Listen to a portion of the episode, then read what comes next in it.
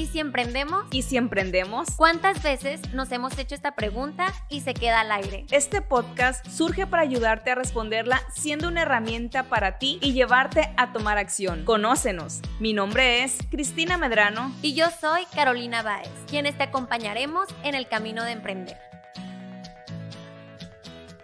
Hola, buenos días, ¿qué tal? Me siento muy contenta de estar con ustedes y con mi amiga Carolina en otro episodio más de este podcast que la verdad ha tenido muy buen recibimiento y me siento pues muy feliz de poder compartirles un poquito más de lo que nos ha tocado vivir. ¿Tú cómo estás, Carolina? Igual, estoy muy emocionada de estar otro lunes con ustedes, contigo, Cristina, y con este equipo que hace posible que podamos grabar este podcast para todos ustedes y si emprendemos a venir a revolucionar muchas cosas. Nos ha mantenido, pues ya en Emprendation siempre estamos trabajando con todo lo que pasa en el mundo del emprendimiento, pero personalmente me ha traído con esa espinita de saber más, de aprender más para seguir transmitiéndole a todos ustedes que nos escuchan un poquito o mucho de lo que estamos aprendiendo. Así es, y el día de hoy vamos a tocar un tema muy importante. Yo creo que todos los temas son importantes, ¿verdad? Por eso los tocamos, pero pero dándole seguimiento a lo que estuvimos eh, platicando en el podcast pasado, si no lo escuchaste, pues yo te recomiendo que te regreses a escucharlo, porque sí es primordial que lo escuches primero ese antes de continuar con los temas que vamos a seguir abordando. Y el tema que tocaremos hoy es la propuesta de valor. En el podcast anterior estuvimos hablando sobre el Lean Startup, que es una metodología para poder iniciar tu negocio sin tener todo listo, que habla sobre el producto mínimo viable, que habla sobre testear, validación, que te va a decir en una edad temprana si tu producto o servicio es aceptado o no. Y si no lo es aceptado, pues para hacerle las modificaciones necesarias. Ahora queremos abordar la propuesta de valor, que es algo muy importante que a lo mejor muchas veces dejamos de lado, pero si dejamos de lado la propuesta de valor, no tenemos un diferenciador que nos hace vaya especiales pues frente a nuestra competencia. Así es, como dices, todos los, los capítulos anteriores hemos ido conectando Cristina y yo, todos estos temas muy importantes para ustedes. Entonces es, es bueno que podamos ir recapitulando, ir tomando algunas otras cosas. También agradecidas estamos por el recibimiento que ha tenido el podcast, que nos siguen mandando preguntas, que nos están mandando ahí comentarios. Las recomendaciones de los libros, yo creo que tenemos que decirlo más veces porque nos han estado preguntando qué libros son. Así es, ahorita se los vamos a recordar o si nosotros podemos dejar ahí en un post todos los libros que hemos estado recomendando a través de estos capítulos. Hoy les traemos también unas recomendaciones. Y bueno, crear nuestra propuesta de valor es algo que nos va a generar como marca, como emprendedores que ofrecemos un producto, un servicio. Desde el principio, darnos el tiempo de diseñarla nos va a dar ese valor agregado, ese aspecto de diferenciación que necesitamos frente a la competencia. ¿Tú cómo definirías la propuesta de valor? La propuesta de valor para mí es algo más. Es algo que si yo me imagino una alberca de pelotitas y a lo mejor todas las pelotitas están ahí muy iguales, azulitas o lo que sea. Yo veo esa como naranja, porque el naranja me gusta mucho por Emprendation y veo que está resaltando ahí frente a las demás, que a lo mejor tiene una forma que la agarro con mi mano y está más a gusto o a lo mejor es de esas como para desestresarte o algo por el estilo. O sea, tiene, es, esa pelotita me está dando algo más que solamente un efecto visual o que solamente sirve para jugar. Entonces yo lo veo como ese extra que todo negocio debe tener y que muchas veces lo tenemos, Cristina, y no sabemos venderlo, no sabemos ofrecerlo ante nuestro mercado porque no hemos evaluado que lo tenemos. Muy bien, yo creo que si ya tenemos como una idea o de un producto o servicio que queramos lanzar en el mercado, pues generalmente hay una referencia, ¿no? Generalmente hay una competencia o algo similar que, que ya existe en el mercado y primeramente debemos de decirnos qué le hace falta o preguntarnos qué le hace falta, o sea, o qué me gustaría a mí que ese producto o servicio tuviera para poderme sentir satisfecha. Entonces yo creo que eso sería la primera pregunta que nos podemos hacer para nuestra propuesta de valor y sentarnos realmente a analizarla. Y como decía ahorita, mucha gente a veces se lo brinca por el apuro de empezar ya o de lanzar su negocio, pero yo creo que al final eh, este pequeño pa esta pequeña pausa o este pequeño espacio te va a hacer a ti resaltar de la competencia y te va a hacer que la gente quiera ir a probar tu, tu producto o servicio aunque esté súper lejos o aunque a lo mejor no esté tan accesible llegar porque pues va empezando y, y no tienes como que todas las facilidades, pero yo creo que la propuesta de valor es lo que hace que la gente voltee a verte y sobre todo que te recomiende. Así es, que quiera volver contigo, que se sienta como en un ambiente familiar con lo que tú le estás dando. O sea, que, que lo que ellos están buscando lo encuentren contigo y sepan que eso es. De hecho, muchas veces la propuesta de valor en los diferentes negocios, eh, hasta lo, lo ponen, lo resaltan en sus redes sociales, dicen, yo te estoy ofreciendo esto. Por ejemplo, los negocios que son 24 horas y que tal vez esa pueda ser su propuesta de valor porque es una taquería y a quien no le gustan los tacos. A cualquier hora. cualquier hora y que estén cerquita, por ejemplo, de un lugar para salir y que la gente llega a cenar tacos. Y puede haber muchos más taquerías, por ejemplo, aquí en Culiacán hay muchas, ¿no? Pero ella te está ofreciendo ese concepto de que está abierta, de que te tratan súper bien, de que siempre tienen muy buen servicio, o sea, como diferentes puntos y te hacen eh, que lo conozcas y que digas, oye, no es las cosas como en todos lados o más. Sí, de hecho, ahorita que pones ese ejemplo, la taquería, o sea, de hecho, yo he escuchado de taquerías que son muy famosas y no porque el producto sea muy bueno, sino porque el servicio es bueno, o sea, porque están abiertas, como tú dices, o sabes que en el momento que llegues va a haber tacos disponibles, o te los van a dar rápido, y aunque no sea el más bueno, a lo mejor eh, mucha gente lo que busca en ese momento es la rapidez y no en sí el sabor. Ya habrá otras taquerías, otro tipo de comidas en el que sí tienes el tiempo y te vas por el sabor y no por la rapidez. Entonces, yo creo que mercado hay para todos, nada más hay que definir muy bien qué, qué nicho de mercado es el tuyo o, qué es lo, cuál es la necesidad que quieras atacar. Así es. ¿Y cómo podemos hacerlo? Como emprendedores nos vamos a estar preguntando, oye, está muy padre lo que está platicando Cristina y Caro. Y les voy a dar tres puntos, o sea, tres puntos rapiditos que nos pueden ayudar a crear esta propuesta. Y lo primero es darnos ese espacio, ese momento de escritorio de planeación, de que diseñemos nuestra propuesta. ¿Cómo lo podemos hacer? Hay que ver todos los beneficios que nuestro producto o servicio quiere ofrecer y ya, o tal vez ya ofrezca, y nos estemos devolviendo a este punto. Ahora que escuchemos este podcast, nos vamos a sentar y lo, vamos a enlistar. ¿Qué beneficios tengo? O, por ejemplo, estudiar muy bien a mi mercado, estar viendo en dónde está ubicado, cuál es el entorno que tiene y, diseñarla, decir, ok, vamos a, a, poner esto, vamos a poner esto otro. Y te comentaba yo, Cris, hace unos días acerca de cómo podemos transmitirla, transmitir nuestra propuesta, que no nada más se quede como un documento formal ahí escrito en nuestros planes y proyectos, sino que realmente la hagamos eh, llegar para quien la diseñamos, que son nuestros consumidores. Y em, había un punto que a mí me llamaba mucho la atención que decía propuesta de valor para el colaborador o para la persona que está trabajando junto contigo uniendo fuerzas versus la propuesta de valor para el cliente. Y cómo eh, era tan importante que tuviéramos la propuesta de valor desde nuestros lugares de trabajo, que lo pudiéramos transmitir entre nuestros equipos para que de esta forma la propuesta para el cliente se fuera sola, o sea, les, les llegara. Sí, porque al final yo creo que las personas que lo producen o que crean el servicio, pues son las que tienen que transmitir lo que vamos a ofrecer, ¿no? Y son las primeras personas que pueden decir qué es lo que se puede lograr con ese producto o con ese servicio. Así es, que se note desde em, que lo diseñamos sepamos que no quede algo ahí como solamente para la etapa directiva o para los dueños de que yo ofrezco esto y el otro, sino que lo podamos compartir con nuestros colaboradores y juntos, colaboradores, se me pegó la lengua, y que juntos podamos hacer equipo y nos llevemos, yo a esto le llamo tener la camiseta puesta, o sea, que tú sepas que... En el buen sentido. En el buen, así es. no en el sentido mexicano que dicen por ahí. En otro capítulo yo creo que les vamos a hablar ahí de, de esos mitos y leyendas del emprendedor.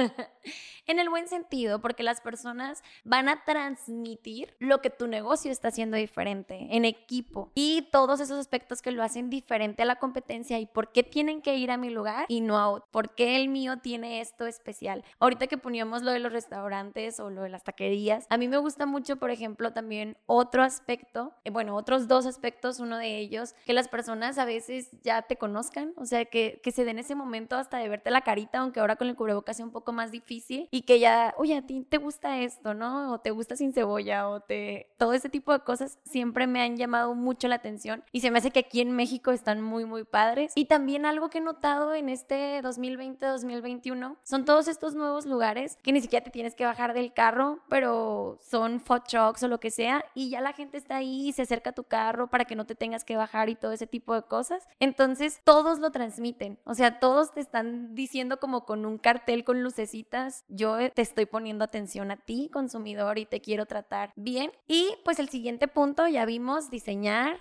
transmitirlo y ofrecerlo. No hay que escatimar, Cristina, en ofrecer nuestra propuesta de valor para quienes fueron creadas, que son nuestros consumidores y clientes. Sí, y algo muy importante, o sea, después de, de ya lanzar la propuesta de valor, esos tres puntos, es estar consciente que la propuesta de valor es cambiante. Primero porque cubres una necesidad y a los meses surge una necesidad completamente diferente. Si tú ya tienes un negocio que, que está funcionando y no identificas una propuesta de valor como tal, también puedes sentarte, analizarla y ver qué propuesta de valor puedes agregarle en este momento y quizás tu negocio va a dar un giro inesperado. Pero si ya la tienes y te estuvo funcionando, tampoco es algo que sea estático, o sea, tampoco te va a funcionar muchísimo tiempo. ¿Por qué? Porque si la gente o la competencia nota que algo te está funcionando, inmediatamente te lo van a querer copiar. La ventaja que tú tienes es que tú fuiste el primero y a la velocidad que cambias, pues es la velocidad que tu negocio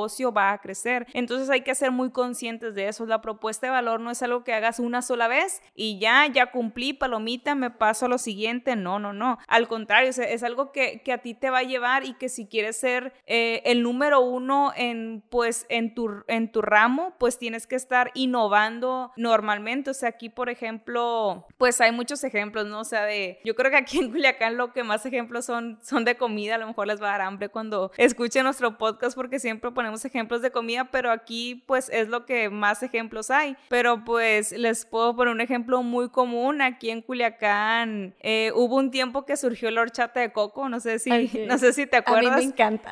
y hace, hace unos días yo estaba platicando con unos amigos de que, oigan, pero la horchata de coco surgió en Culiacán, o se la trajeron de otro lado, ¿cómo fue? Total que no supimos si surgió en Culiacán o vino de otro lado, ahí si alguien sabe dónde surgió, pues nos avisa. Pero total que una persona era la que trajo la horchata de coco y mucho tiempo pues esa persona se le llenaba su carrito porque era un carrito en el que distribuía el horchata de coco, ni siquiera un establecimiento y tenía mucha clientela. Obviamente la gente empezó a ver que ya no era una horchata normal, o sea, todo el mundo ofrecía la horchata normal y este ofrecía horchata de coco. Y pues mucha gente poco a poco empezó a introducir la horchata de coco. Si tú te quedas nada más con ese diferenciador o como en ese momento que él tenía como que el top porque era el único que lo ofrecía después más personas lo fueron ofreciendo, eh, pues a lo mejor tu negocio va a morir, ¿no? Y, y pasa en muchos sentidos. Fue las salchipapas también en Culiacán y un montón de negocios. Y yo creo que... Los cevichurros. Eran cevichurros ¿eh? y, no se llamaban cevichurros, otro día también me estaban diciendo que se llamaban algo de clamato con churros, no sé cómo, pues, pero la gente lo fue adoptando y son ejemplos de cambios así, pues a lo mejor que nada más le das un pequeño giro pero también ahí está la diferencia en la propuesta de valor que tú le das. Si tu propuesta de valor es algo que se puede copiar muy fácilmente, pues obviamente va a ser más sencillo que la competencia te llegue, te pise los talones y a lo mejor te va a rebasar, porque si le pone una mejor estrategia o un mejor marketing, pues te va a rebasar. Pero si tu propuesta de valor es algo difícil de igualar, pues sí te va a dar como un periodo en el que le puedas sacar mucha ventaja a tu competencia y así te puedas consolidar para después poder ofrecer otras cosas más. Entonces, eso sí es muy importante, que la propuesta de valor es algo que, siempre te tienes que estar sentando y como reinventando y, y es algo que se tiene que ir cambiando. Por ejemplo, pues no sé, Carolina, ¿tú qué propuesta de valor me dijeras que tiene Emprendation? Emprendation, bueno, antes que nada, muy buenos puntos los que estás tocando, Cristina. Yo estoy aquí, casi me dan ganas de sacar mi libretita y ponerme a anotar. Yo pensé que iba a comprar unas salchipapas, una chata de coco. también me dio hambre. Pero en el caso, eh, así que ustedes también, ya les he dicho, anoten. Yo sé que los podcasts, eh, pues están hechos para poder estar haciendo muchas cosas y yo eh, principalmente también yo me pongo y los escucho mientras lavo los trastes, mientras manejo y todo. Pero estamos dándole este valor agregado a nuestro podcast que les queremos dar mucho contenido que para ustedes sea muy útil, o sea, que sea como esa escuelita eh, que, que, estén aprendiendo junto con nosotros. Así que quería decir eso nada más. Y bueno, en el caso de Emprendation, yo se me llena la cara de felicidad y el corazón y todo, porque Emprendation, si no se hubiera decidido a estar evolucionando a través del tiempo, estar cambiando su propuesta de valor, estar viendo qué necesidades había ahí afuera con los emprendedores, que no van a ser las mismas. Tal vez lo que estamos trabajando ahorita no va a ser lo mismo que, que se va a necesitar el día de mañana y las exigencias que pueda haber en el mercado de los emprendedores. Entonces, en pocas palabras, Emprendation eso tiene, Chris, que no tiene miedo a estar evolucionando, que está muy al pendiente de lo que está pasando allá afuera en el momento de ofrecer proyectos, eventos, lo que estamos haciendo. Si teníamos que estar más presentes en redes sociales desde el verano del año pasado y tal vez nos tardamos, lo estamos. Estamos siempre como con esa conexión porque nos dimos cuenta que nuestra comunidad ya no nada más estaba de, eh, de manera física, sino que estaba creciendo nuestra comunidad de manera virtual, entonces teníamos que estar ahí. Y ahora pues abriendo nuestras puertas a los emprendedores porque ya no nada más va cambiando, va cambiando, vamos evolucionando y tal vez ya hubiera muerto la idea de emprender, pues de hecho la idea inicial de Emprendation tal vez ya hubiera muerto si se hubiera quedado casado con lo que estaba haciendo antes. Así es, lo que hace Emprendation ahorita pues es muy diferente a lo que sí hace hace cinco años y yo creo que lo podemos ver eh, en muchas incubadoras y en muchas organizaciones que se dedican al emprendimiento que ahorita ya no existen. O sea, y yo creo que, y eso pasa en muchos negocios, ¿no? Que los viste de que, ¿qué pasó con ellos? Bueno, yo en este caso los puedo observar que no evolucionaron, que no dieron otra propuesta de valor y, y pues se quedaron ahí y lo que ofrecían ya no era algo que satisfaciera las necesidades y por lo tanto pues ya la gente no lo buscaba. Así es, y con todo esto que les estamos diciendo, la verdad es que queremos sembrar esta semillita de que nos tomemos este tiempo de diseñar nuestra propuesta de valor para que la podamos ofrecer a los cuatro vientos y que esté creando aspectos diferenciadores en nuestro negocio y que, ok, también a veces que nos copie la competencia no es del todo malo, pero no nos podemos quedar estancados ahí y decir, no, ya me copiaron, pues lloro y ya no quiero nada, sino ver qué más y qué otro ajuste le puedo hacer. Sí, al contrario, o sea, que te copien es algo bueno, quiere decir que, que algo estás haciendo bien. Eh, a mí me gustaría recomendarles un libro ahorita que hablábamos de los libros que se llama La vaca púrpura de Seth Godin. Eh, Seth Godin pues es un gurú en el marketing y este libro, aunque trae ejemplos algo viejos, yo creo, si son jóvenes, porque ni siquiera yo los conozco, que también soy joven, eh, pero te, sí te pone como a pensar y te pone a darte cuenta cómo en un mercado en el que todo mundo es una vaca normal, pues tú seas una vaca púrpura para diferenciarte y cómo el marketing viene desde el inicio, desde que estás creando el producto o servicio al ver las necesidades que hay que cubrir y no hasta el final, que ya creaste el producto o el servicio y ahora sí marketing, ayúdame a venderlo, porque si te esperas hasta el final, pues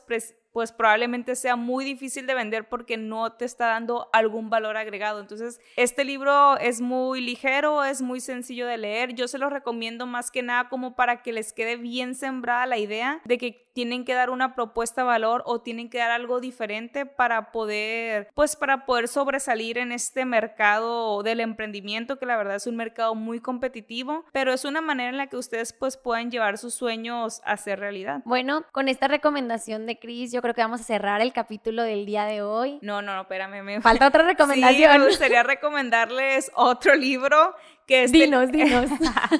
este libro es un poco más avanzado y yo creo que este libro se lo recomendaría si ya tienen su negocio, si ya tienen su negocio andando y, y que ya tenga pues algún tiempo funcionando, como para darle un giro diferente. Se llama La Estrategia del Océano Azul y Ah, habla... buenísimo, sí, este buenísimo. libro me encanta y, y, pues habla más o menos de lo mismo, pero ya es un poquito más eh, técnico y te da como los pasos a seguir para poder crear una estrategia. Él habla donde un océano rojo, o sea, un, océ- un océano de sangre, donde el mercado es muy competitivo, donde te estás peleando peso por peso, donde le bajas para poder robarte al cliente la competencia, como hay gente que está en el océano rojo, que es así como un océano mortal en el que prácticamente día a día te levantas a robar consumidores y, y bajas tus márgenes al mínimo para poder lograrlo. Malbaratar las cosas y todo para quedarte con los clientes. Así es, y como hay un mercado, hay un mercado que es el océano azul, que es donde está todo limpio, todo bonito, donde tú ofreces tu propuesta de valor y tu aspecto diferenciador y donde la gente se va contigo porque le estás dando algo que el mercado rojo no. Y ponen muchísimos ejemplos de cómo muchas empresas piensan qué es lo que quiere el cliente, pero realmente el cliente ni siquiera está buscando eso. Y cuando tú le das lo que está buscando, el cliente está incluso dispuesto a pagar más. O sea, mucha gente piensa que la propuesta de valor es dar las cosas más, más baratas cuando realmente no lo es. Hay gente que puede, o sea, si su propuesta de valor no necesariamente es que algo sea más, o sea, no viene con el precio, o sea, puede ser el servicio y tú, aunque pagues más, quieres recibir esa propuesta y ese buen servicio. Qué bueno que no nos fuimos, ¿eh? Porque ese libro que nos recomendó también Cristina, el último, no he tenido la oportunidad de leer el de la vaca púrpura, pero se me ha quedado bien grabado el título, pero el del Océano Azul me cambió la vida. De hecho, si hay algunos de mis amigos maratonistas académicos de cuando estudié la carrera, eh, una de las preguntas que nos sacamos mal y que nunca me voy a perdonar porque era de ese libro eh, en el maratón a nivel nacional fue acerca de las estrategias del Océano Azul. Entonces, qué bueno que nos quedamos y para escucharlo.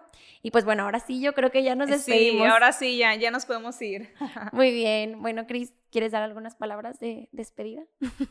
Pues ya nada más les recomendaría eh, los puntos que estuvimos diciendo, que se sienten a pensar cuáles son las necesidades a cubrir para poder ofrecer su propuesta de valor, que se estén reinventando, que no, la, que no nada más la hagan una sola vez y ya la dejen siempre y pues sobre todo que una vez que la hayan pensado pues ya la estén aplicando.